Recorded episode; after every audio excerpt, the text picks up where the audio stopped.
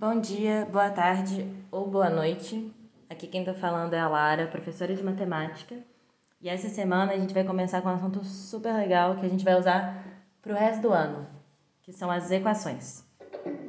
Para começar, a gente vai ver equações do primeiro grau. O que, que é isso? Equação nada mais é que uma igualdade. Então, quando eu falo 3 mais 2 é igual a 5, eu tenho uma equação. Na verdade, o que falta para isso ser uma equação é a gente substituir algum dos números por uma incógnita, que normalmente a gente coloca uma letra. E normalmente essa letra é x. É... E aí, para cada equação, essa letra ou as letras, porque podem ter mais de uma, elas podem ser substituídas por alguns números específicos, não por qualquer número. Então é como se fosse um mistério, alguma coisa desconhecida que a gente quer descobrir. No exemplo que eu falei, por exemplo, 2 mais 3 é igual a 5, se eu tirasse o 2 e colocasse um x no lugar, então 3 mais x é igual a 5, quanto que precisaria ser esse x? Ele só pode valer 2, correto? Se eu substituísse por qualquer outro número, por exemplo, 3 mais 3 não é igual a 5. 3 mais menos 7 não é igual a 5. 3 mais 1 milhão e 500 não é igual a 5. Então, se você tentar com números que não são a solução correta, a conta simplesmente não vai fechar.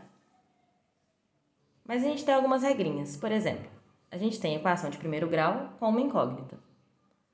Uma incógnita é quando só tem uma letra. Então, é, essa letra pode aparecer várias vezes, por exemplo, 3 mais x mais x é igual a 5. Não tem problema. É só uma incógnita, é só uma letra. Se eu tivesse 3 mais x mais y, seriam duas incógnitas. E a parte da equação de primeiro grau? Isso quer dizer que a letra está elevado a 1. Não é x2, não é x3, é x. Então, sempre que a gente só tiver a letra sozinha, significa que ela está elevado a 1, é um sistema de primeiro grau. Então, como é que a gente resolve? Para resolver, a gente tem que isolar essa incógnita. Vocês estão percebendo que eu sempre estou falando igual a alguma coisa, correto? Então eu deixo a letra de um lado e os números do outro. Nos vídeos que eu coloquei aqui vai dar para entender melhor como é que funciona isso. Mas basicamente a gente usa operações contrárias para colocar de um lado ou de outro. Então se eu tenho x mais 3 é igual a 5, quando eu passar o 3 para o outro lado, se ele está somando do lado esquerdo, quando eu passar para o outro lado ele vai negativo, ele vai subtraindo. Então vai ficar x é igual a 5 menos 3. E por aí vai. O contrário de soma é subtração, o contrário de divisão é multiplicação. E vale o inverso também, né? O contrário de multiplicação é divisão, o contrário de subtração é soma. E o que a gente aprendeu há umas duas aulas atrás, o contrário de potência é raiz. E aí, é...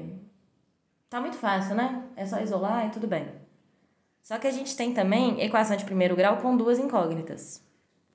Só que para eu resolver duas incógnitas, eu preciso de pelo menos duas equações diferentes. Porque se eu só tiver uma equação com duas incógnitas, elas podem ter qualquer valor, basicamente. Então não tem como resolver. Então, se eu tiver duas incógnitas, eu preciso de duas equações. E aí existem vários métodos para resolver. Na aula de hoje a gente vai aprender sobre o método da substituição. Fiquem ligadinhos nos vídeos e tentem fazer os exercícios resolvidos também. Belezinha? Qualquer dúvida, só me chamar. Estou completamente disponível. E vamos junto. Bons estudos, queridos.